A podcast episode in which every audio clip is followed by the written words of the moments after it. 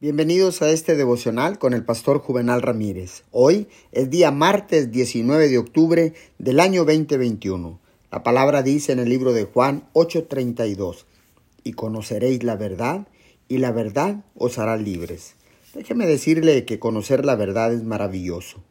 Jesús dijo que nos haría libres, pero por muy maravillosa que sea la verdad, debemos estar dispuestos a enfrentarla.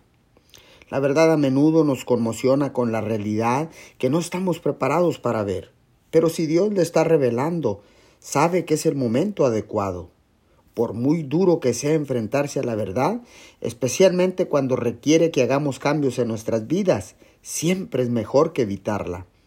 Estará tan contento de vivir en libertad y las recompensas que conlleva serán grandes. Nunca podremos llegar a donde queremos estar a menos que realmente enfrentemos el lugar donde estamos.